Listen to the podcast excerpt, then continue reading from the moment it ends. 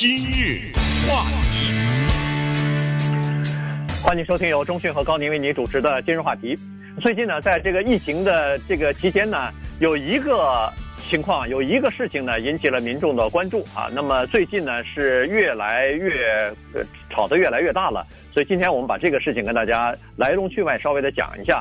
这是什么呢？就是一个二十五岁的黑人的男青年，在乔治亚州的一个社区啊，主要是白人为主的社区，跑步的时候被两名白人开枪打死了。在事情发生的时候呢，是二月二十三号，其实到现在已经两个多月过去了，快三个月了哈。但是这个事情呢，在之前啊，在五月五号之前，一直没有真正的、认真的去进行审理。首先，两名开枪的人没有被逮捕。也没有进行认真的调查，一直到五月五号，情况才有了突然的这个逆转。原因就是五月五号公布出来一段短短的视频，这个是这个男青年跑步最后一刻，啊，生命的最后一刻的那几十秒钟的这个情况公布出来之后呢，两天之后啊，就在各种各样的社会压力之下呢，这两个开枪的白人呢就被逮捕了，那么也被起诉了。呃，现在呢，不光是这个。呃，乔治亚州的检察官啊，同时，呃，联邦的司法部、呃，联邦调查局全部介入了。第一是调查整个这个事情，第二呢，也要调查乔治亚州为什么在过去的两个多月以来没有认真的对待这个案子，包括检察官啊，案子这个，呃，起诉的检察官已经换了三个人了，所以呢。这个整个的情况其实显示出来，呃，现在的一个社会的现实啊，就是说，在乔治亚在南部这些州，其实我相信美国的其他州也同样或多或少的都存在着种族歧视的问题。所以今天啊，我们把我们掌握的资料。从头到尾的跟大家来捋一下，看看当时发生了什么情况。呃，对，因为这个事儿呢，它有所谓发酵作用啊。所谓发酵作用，就是它从一开始发生的时候呢，没太引起人们的注意。后来因为有什么网络啊，有什么视频呢，慢慢慢慢越炒越大，越炒越大。从一个小的地方，这小的地方呢是一个白人居住区啊，从这个地方一直炒到了全州、全国。现在司法部啊、联邦调查局啊。包括川普总统啊，包括拜登啊，什么之类的，全说话了啊。对于这个事情，呃，这就变得越来越大。但是，特别要强调这个问题呢，并不是像表面上看的这么简单。我甚至可以大胆的说，过一段时间，这两个白人无罪释放，完全有可能。呃，这就像当时一个白人在佛罗里达杀了 Trayvon Martin 一样，呃，这个情况是一样的。就是说，这情况。特别的复杂，也就是即使现在我们做陪审团呢，你让我做陪审团，我都很难鉴定这个事情，因为什么呢？因为乔治亚州它有一一系列相关的法律，使得这一对白人父子的行为啊，能说过去，你硬说的话能绕过去。所以今天呢，我们比较站在两方面来看这个事情，呃，这个结论没办法下今天，但是我们站在两方面看，首先呢。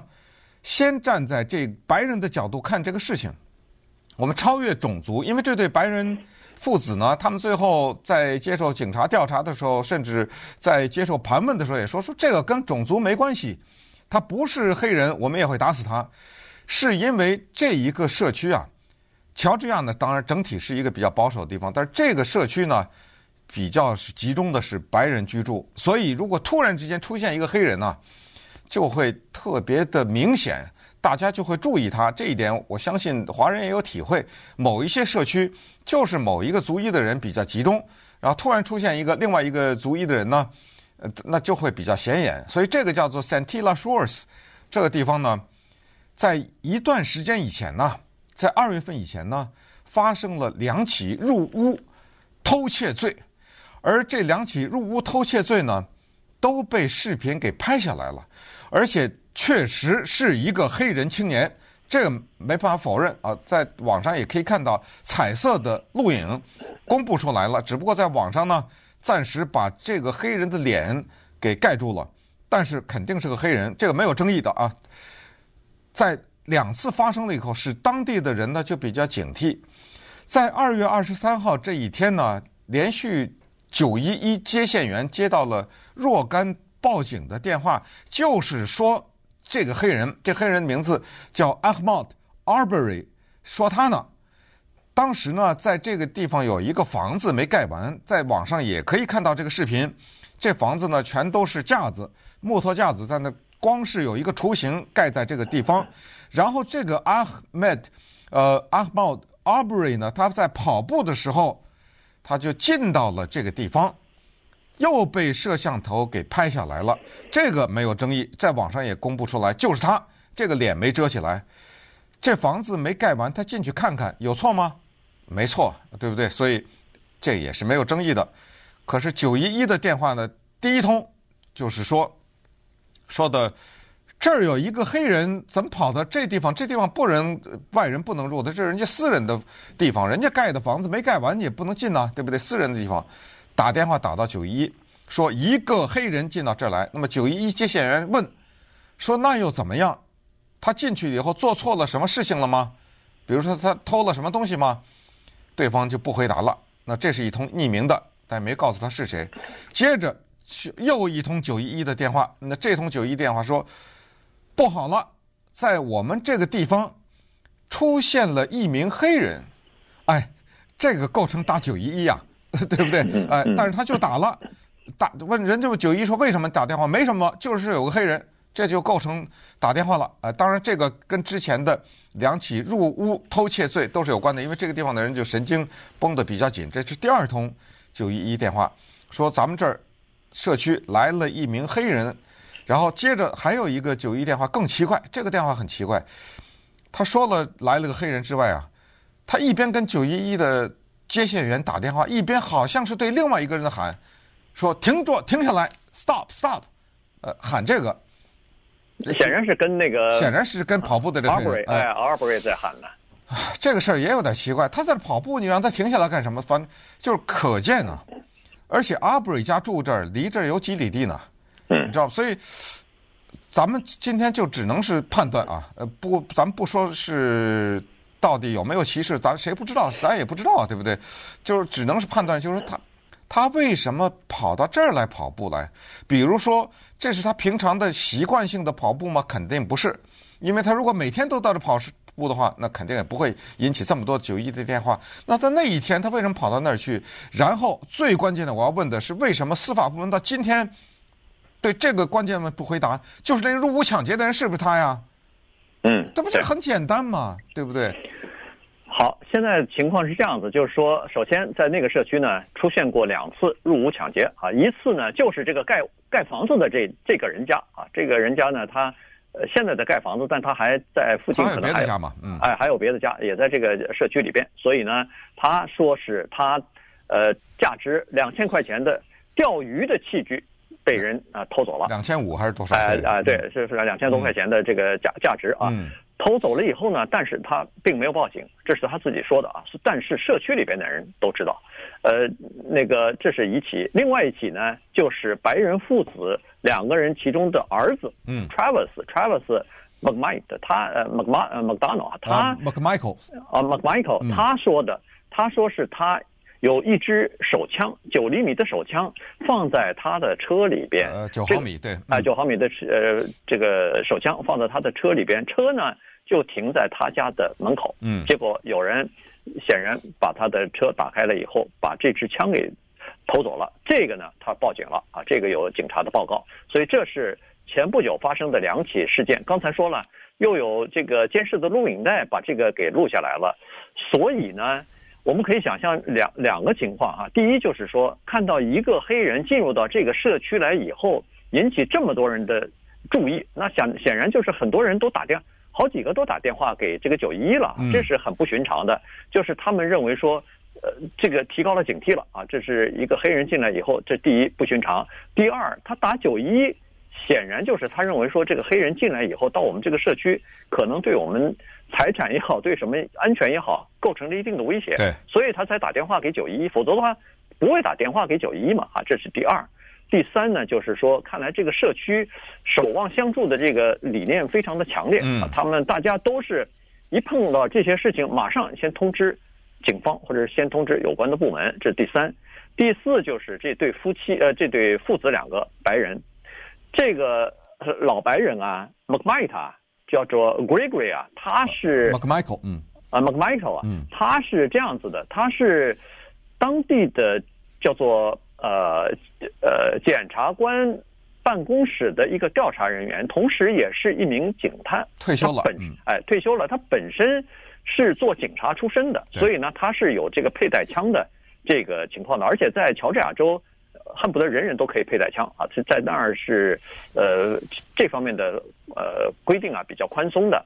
那么好了，他呢和他儿子就认为，看到了这个二十五岁的 Arbery 在跑步的时候呢，他就认为说，这个人从身影上看，很像是那个就是刚才说的这个入屋抢劫或者说入就是偷盗的那个人的背影，嗯、所以呢。他就招呼着儿子带上武器上了小卡车以后呢，就追上去了。因为他根深蒂固地认为，因为他可能做过执法人员，所以他说这个人就是那人跑这儿来了。他马上说走，咱们赶快去。所以带着枪呢，就坐着开着卡车就跟上去了。对，那接下来其实产生一系列的问题，就是假设被打死的这个黑人就是入屋偷窃的那个人，我们就是假设这样的，你可以打死他吗？对不对？当然也不行嘛，嗯、对不对？对。还有一个问题，整个打死他的过程，这是谁给拍下来了呀？对不对？怎么会被拍下来呢？在后面开着车，跟着这个黑人一路跑步拍摄的那个人是谁啊？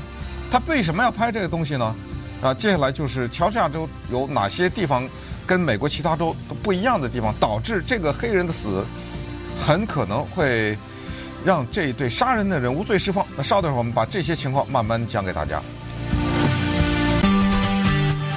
今日话题，欢迎继续收听由中讯和高宁为您主持的今日话题。今天跟大家讲的呢是现在全美国都在关注的一个案子哈，现在正在进行调查和正在进行审理呢，就是一个二十五岁的年轻人 Ahmaud Arbery 啊，他在二月二十三号在一个白人为主的一个社区跑步的时候。被两名呃这个男子给打死，开枪打死了。那这个事情当然各说各话，就有的争议了。死者首先已经死了啊，所以呢他没有办法来提供他那方面的证词。但是有两个录影带呢，就是有两个这个视频呢，现在已经公布出来了。所以从这个视频当中呢，可以略微的呃来判断一下当时的这个情况。为什么现在这个事情引起这么高度的关注呢？原因这里头有许多。原因啊，你可以想象得出来。第一，这是一个黑人青年；第二，他身上没有带武器；第三，他跑到一个白人为主的社区在跑步；第四呢，就发生了在之前咱们说过的曾经有过入呃这个呃偷盗的这个事情啊。然后就是两名白人开枪又把给他那给打死。所以这些事情再加上在这个事发之后两个月之内，两个多月之内吧，这个开枪打死他的。这个案子呢，并没有得到很认真的调查和处理，再加上检察官接二连三的，呃，都回避这个案子，都开始一个一个的回避啊，说自己要么就是跟这个警官，呃，前警官有关系，要么就是呃认识等等，反正就是回避，所以整个的这个事情啊，就变得非常的复杂，而且可以想象出来。这个绝对是会扯到这个种族方面，或者是现在司法部也在考虑呢，是不是要以这个仇恨犯罪这个形式呢，来对这两名白人开枪的人提出起诉呢？嗯，没有这么简单啊，这事情。好，那我们就来把这个视频做一个解读。呃，当然大家可以在 YouTube 上看到啊，我们在今日话题的脸书的粉丝页上也会把这个公布出来。情况是这样的，就是说。这个黑人在一条小路上跑步，绿树成荫啊，旁边一辆车呢缓慢的在后面开，同时在拍摄。我估计可能是用手机拍摄了哈，缓慢的在开。这个人一边开车呢，一边拿着手机拍，所以可以看到呢比较颠这个过程，而且有些角度啊拐弯的时候没有拍到什么的，是因为这个人他在后面的车啊有挡风板啊挡住了啊等等啊等等，但是显然就是。这个是怎么回事？那告先解决这个问题。后面开着一辆车在拍摄这个黑人跑步，从黑人的背后拍他跑步。这个人呢，也是这个社区的人，是那个杀人的两个人的邻居，也也就是回到了刚才的守望相助。他也是一个很警惕的人，他也是看到这，也就是说，他对这个黑人并不是一个友好的人。呃，你别看他把这视频给拍下来，呃，他呢是觉得我这社区进来了一个罪犯，我得跟着他。呃，这人呢，他拿着这手机，这也是一个白人了哈，大概有看，我看他在接受访问的时候，看那个样子，大概有个六十岁左右的样子，头发都白了啊。呃，他拿着这手机跟着拍，然后呢，就看到这黑人走走走，走着走着，跑着跑着，就看到了前面的那一辆卡车，是由 Gregory。McMichael 六十四岁的父亲和 Travis McMichael 三十四岁的儿子在这车里面，应该是儿子在开车。嗯，他们俩在那儿，而且有枪。这个车呢，试图把跑步的 Arbery 给拦下来，所以你看他那个方向盘左一下右一下的拦。可是 Arbery 呢就躲，这个时候看到了，躲了以后，他从前面的卡车的右侧绕过去。继续跑步啊！整个的过程中，他的跑步是没停下来。可是，当他从这个卡车的右侧绕过去，绕到卡车前方的时候呢，这个卡车停了下来，打开车门，有一个人从车上下来，就是儿子 Travis，手里提着一支长枪，就是猎枪啊，嗯，出来了。这个时候就和黑人扭打起来，然后扭打出了画面，听他们出了画面看不到。这个时候呢，就听到“砰”的一声，一枪呢，如果把这个黑人是打倒在地的话，就不太对，因为这一声枪响以后，这个黑人和 Travis 两个人又回到画面里头来了，还在扭打，还在扭打。可是这是在枪声以后啊，嗯，所以这个黑人中枪，可见呢，他并没有倒下，他在抢这支枪。那么这个时候扭打扭打出了画面，啪的一下又响了第二声枪，大概就是这么一个经过，然后又响了第三声枪。嗯，第一支一第一声枪响之后呢，他们两个人又重新回到画面当中，还在扭打的时候呢，我看得出来，因为这个。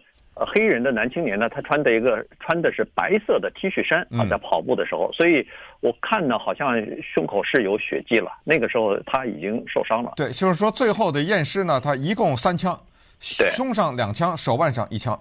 对，那么在这个时候呢，我有点看到血迹了哈，然后又听到一枪，一枪之后就看不到这个人影了，人影就已经出了那个拍摄的手机屏幕的之外了，在这个框架之外了。然后就是第三枪啊，就是一共是三枪。那么这个呃呃，这个男青年呢倒地了。倒地以后，这个父子两人当然马上也就打电话报警了。报警以后，警察来了以后，说是大概来了不久，没没几分钟，这个男青年就就死去了啊。所以整个的过程呢就是这样子。当然，这个父子俩人就到警察局去录口供了。那他们就把刚才我们所说的这些事情呢，就讲了一下啊，就说是这么个情况，我们社区发生过什么什么事情，然后呃，这个男青年进来以后，我们认为他是呃是这个嫌犯啊，于是呃我们想让他停下来，呃我们要有话要问他，呃这个对，当时呢就是他不是这个儿子从卡车上下来了吗？他是确实是大声叫，他对他喊，他说我们想 We want to talk to you，对，我们想跟你说话啊，对。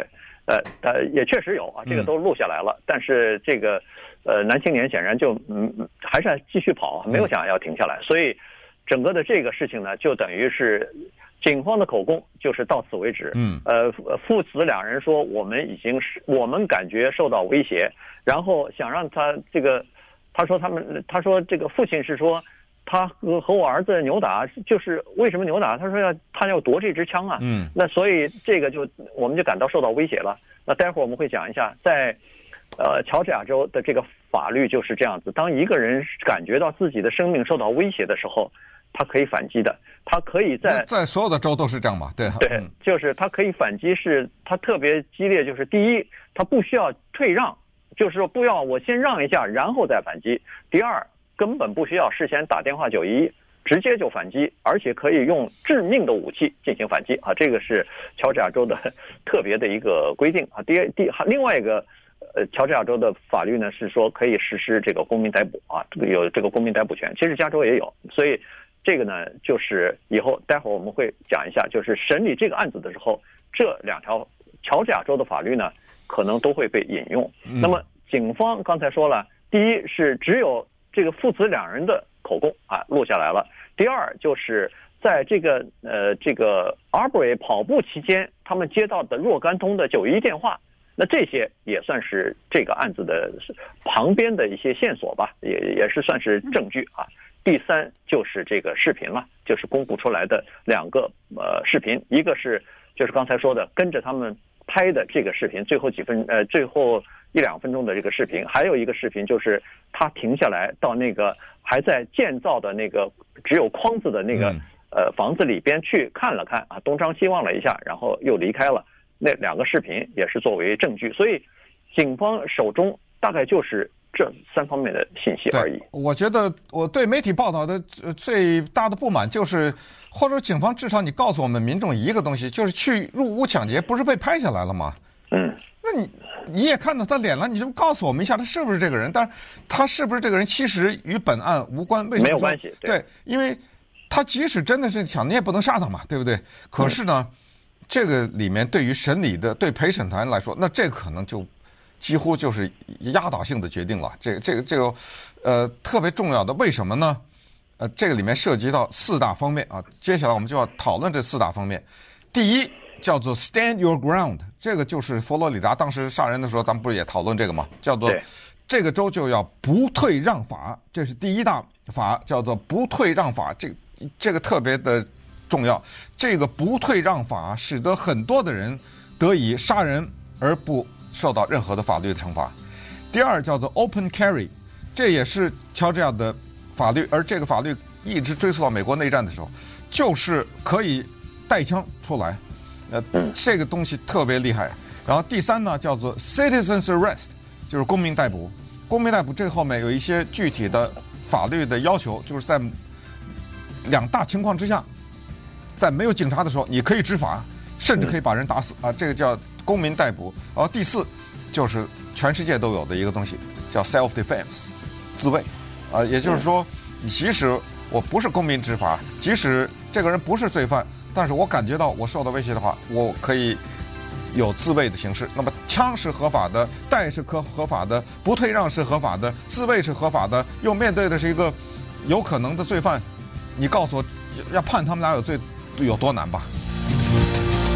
今日话题，欢迎继续收听由中讯和高宁为您主持的今日话题。这段时间跟大家讲的呢是一个黑人青年啊，在二月二十三号跑步的时候呢被打死这个事情，现在引起全国的关注了。因为就是五月五号的一个视频流露出来啊，就是最后的那段时间，就是双方之间扭打呀，听到枪声啊，这个视频出来以后呢，使整个的案子呢出现了一个小小的逆转啊。在这个之前啊。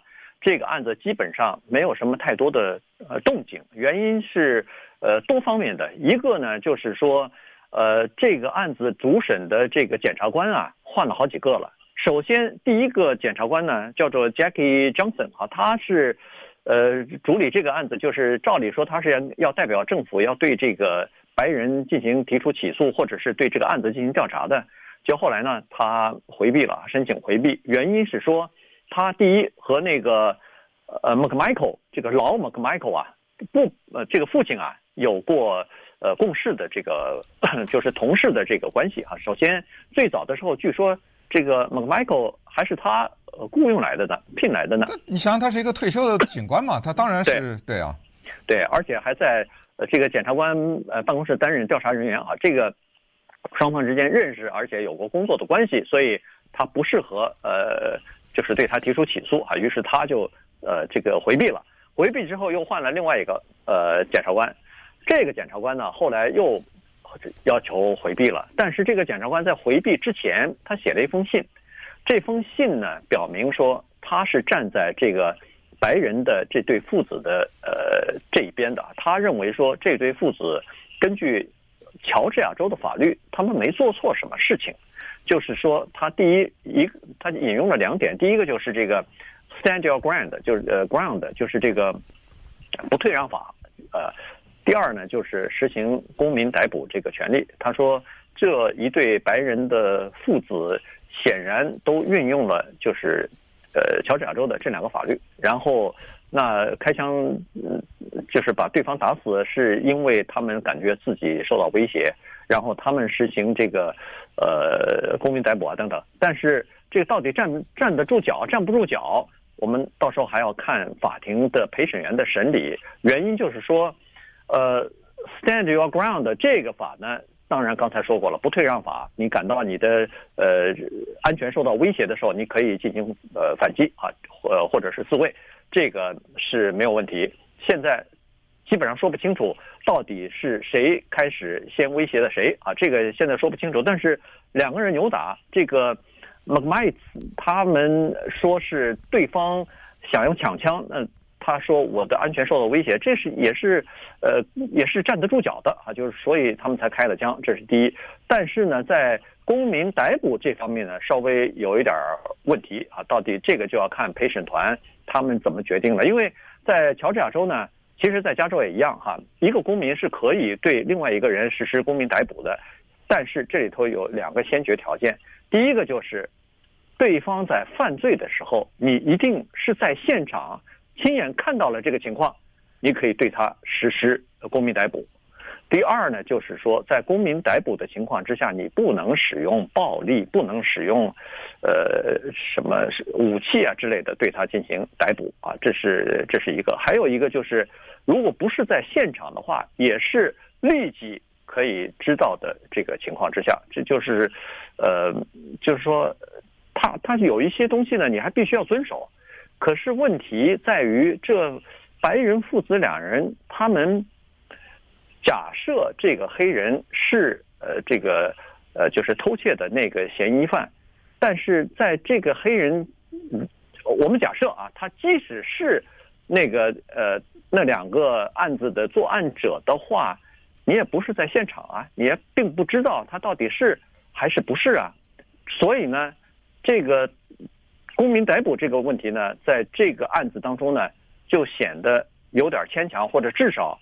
是可以呃被辩方律师进行反驳的。嗯，呃，公民逮捕它的第二大呢，就是说，尽管你没有在犯罪现场目睹这个人犯罪，因为在现场目睹，叫警察根本来不及了嘛。呃，对，所以那个时候可以公民逮捕。他这个人正在行凶，你说我的我不管，我先叫警察，那不行。如果你有枪有什么，你愿意制止的话，你你还是英雄呢，你还不要说什么呃犯罪了，对不对？那个没有什么争议。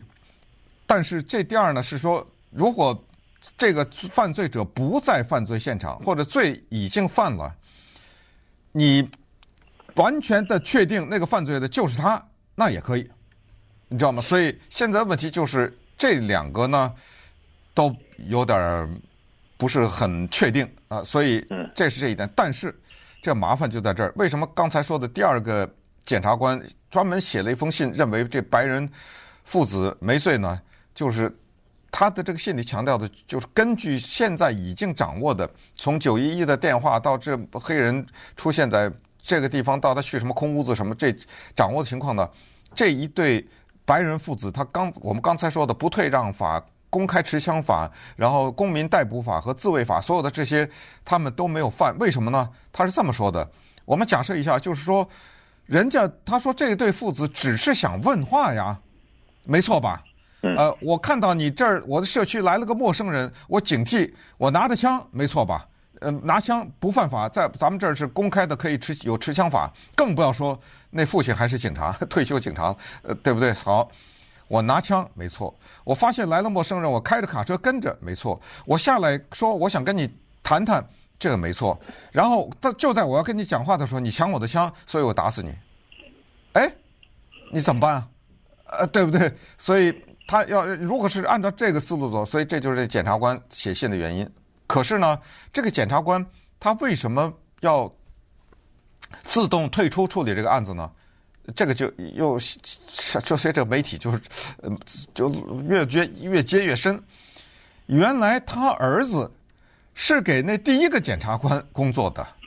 这下就麻烦了啊！这就所谓的这个里面有所谓任人唯亲之嫌哦，原来才发现，原来乔治亚州的这个地方，大家全都是，呃，用这个难听的话说叫沆瀣一气了。怎么你雇我儿子，我请你，我雇你什么，全都是这个关系。因为第一个检察官呢是雇佣过打死人的人，所以他不能审理这个案子，他不公平。第二个检察官呢的儿子给第一个检察官工作，所以他们两个关系密切，所以也不行。第三个检察官没问题，但是呢，最后还是被联邦政府，因为现在联邦政府涉入了，那么再加上当地的乔治亚的检察局的局司法局的局长认为这个人没问题，但是呢，他为了平服众怒，现在请了第四个检察官。是一个黑人女性，哎，这个你没话说了吧？对不对？呃，他要平息黑人，就是你看我现在请的检察官是一个黑人，还是个女的，你没话说了吧？好，那咱们现在重新来把这个案子重新审理一遍，所以就又拉开了这个案子审理的新的序幕。呃，这个时候呢，我们就看到关于这个一一大堆的相关的法律啊，和乔治亚州做了，这这个案子就会节外生枝。节外生枝就会说，这个里面产生的包庇啊，什么这些东西就都产生出来了。那么同时呢，就会生出另外的一些线索来。有的时候媒体是这样，你一方面要看他说什么，很多的时候看他不说什么，你知道？你比如有一个很有意思的现象，我们知道这个黑人男青年啊，在高中的时候呢，是一个橄榄球的球星。呃，所以他是一个运动型的人，呃，他跑步啊什么的这些全然的没有问题。可是他现在呢，已经二十五岁了，他已经不属于任何的橄榄球队了。他并不是什么美国的某一个橄榄球队的队员。二十五岁的人，他以什么为生？这个你在报道上讲一下，有何错呢？对不对？至少我们想知道一下，他是一个从事什么工作的人呢？他就算他没有工作，你可以说他没有工作，但是这个报道呢，至少到现在为止我们还没有看到。也许有些地方有报道，但是我们看到的关于这个案情的呃一些资料上，对这个事情基本上没怎么说啊。这是第一个。那再加上呢，有一些事情现在又冒出来了，说他在高中的时候啊，到商店里面去行窃。大家都知道这个叫 shoplifting，对不对？嗯。呃，他到商店里面去行窃，这个呢？跟随了他，就是所谓的犯罪记录。他在高中的时候有这么一个犯罪记录，呃，是不是呢？不知道啊。这个时候很简单啊，现在只是有人指出，那到那个法院一查就查出来了嘛。Yes no 嘛，你就告诉大家。然后接下来又说了，说他有有精神问题。嗯，你知道吗？这个麻烦，因为如果真的是这样的话。如果有精神问题的话，你就不能用正常人的行为去判断他。对，这个这个是那个第二个检察官他所披露出来的。嗯，呃，这个高中的时候在商店里头小偷小摸，这个呢是被证实的，这个是当时是真的是有这个情况。那你不觉得这很麻烦吗？这个对，就是言外之意，你高中时候就犯罪，对对不对？嗯、所以所以这就是说，为什么那个第二个法官呃不是第二个检察官他。第一是退出了，第二是写封信，他说那个白人的法官，呃，白人的两个父子没有没有过错，没有错嘛。他就是说这个男青年曾经也有过一些记录，首先精神状态并不是正常的，然后高中的时候也到商店里面偷过东西，而且在高中的时候还曾经把枪带到高中的校园里边去，呃，曾经也有过这样的情况啊，所以。在他看来，这个没错啊，不应该有任何的起诉啊或者什么，这事儿恨不得就了了。所以，对这个案子呢，几乎就一再换人，也一再没有对这个案子进行认认真真的调查。直到五月五号那个视频公布出来之后，两天之后，五月七号的时候，这对白人的父子就被警方逮捕了。然后呢，现在提出的罪名其实蛮重的，一个就是谋杀罪，一个就是。叫做严重的攻击罪啊，严重的攻击，所以这两个罪名提出起诉之后呢，现在已经开始成立大陪审团了。这个陪审团就要对整个的这个案子呢，就要开始进行调查。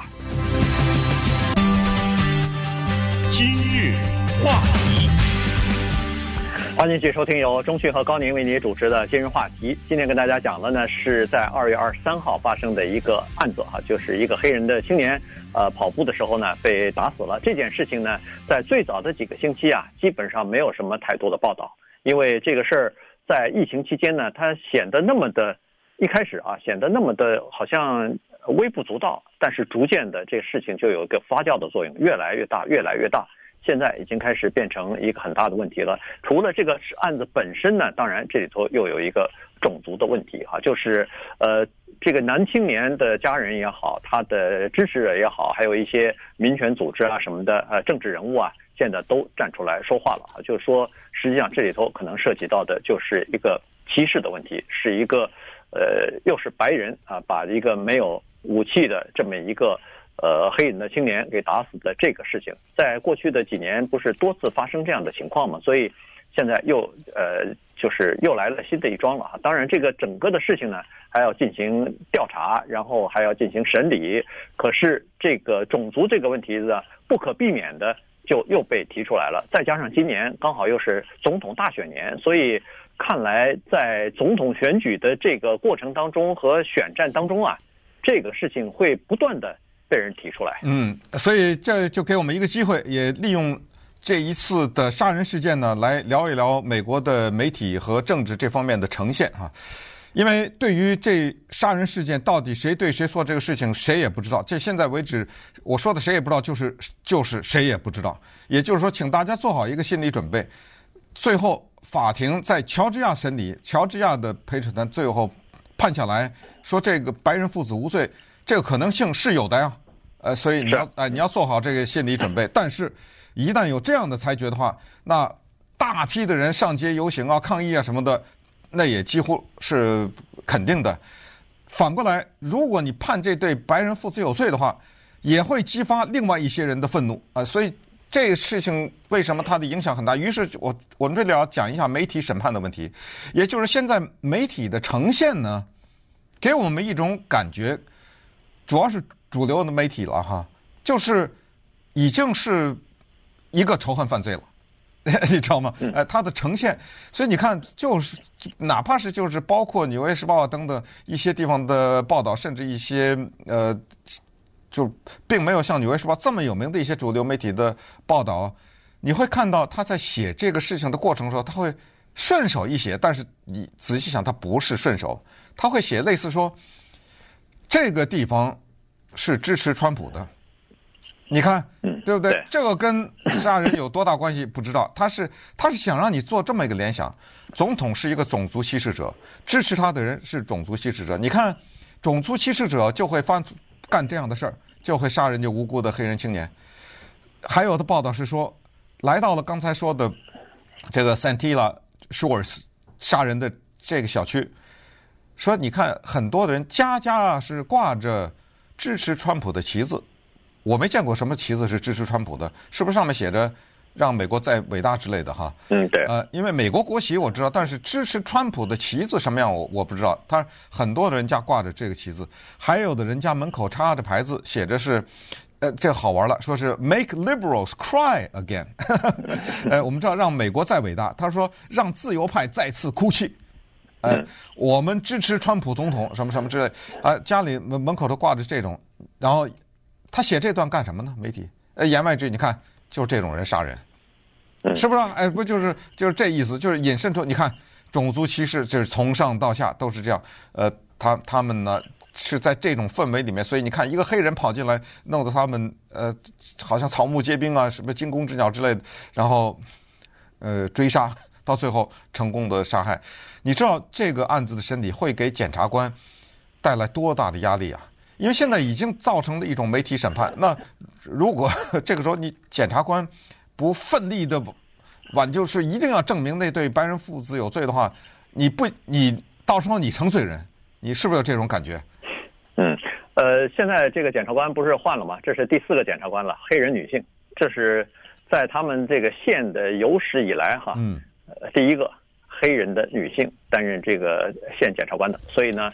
呃，他出来进行就是代表政府了，代表这个死者哈，来对这个 McMight 两个人啊，父子两人来提出起诉，也也确实是在这个整个的过程当中，你感觉上是说，这个就是这个呃黑人青年他们这方面或者他的辩护律师是这么说，就是说，不管他以前有过没有过犯罪，他是不是那个呃偷枪的或者是偷那个钓鱼竿的那个嫌疑人。但是你都没有权利不经过司法的正常的程序把他给打死啊，这个是不对的。所以现在可能这个呃就是辩护的律师啊，大概是站在这个角度来进行辩护。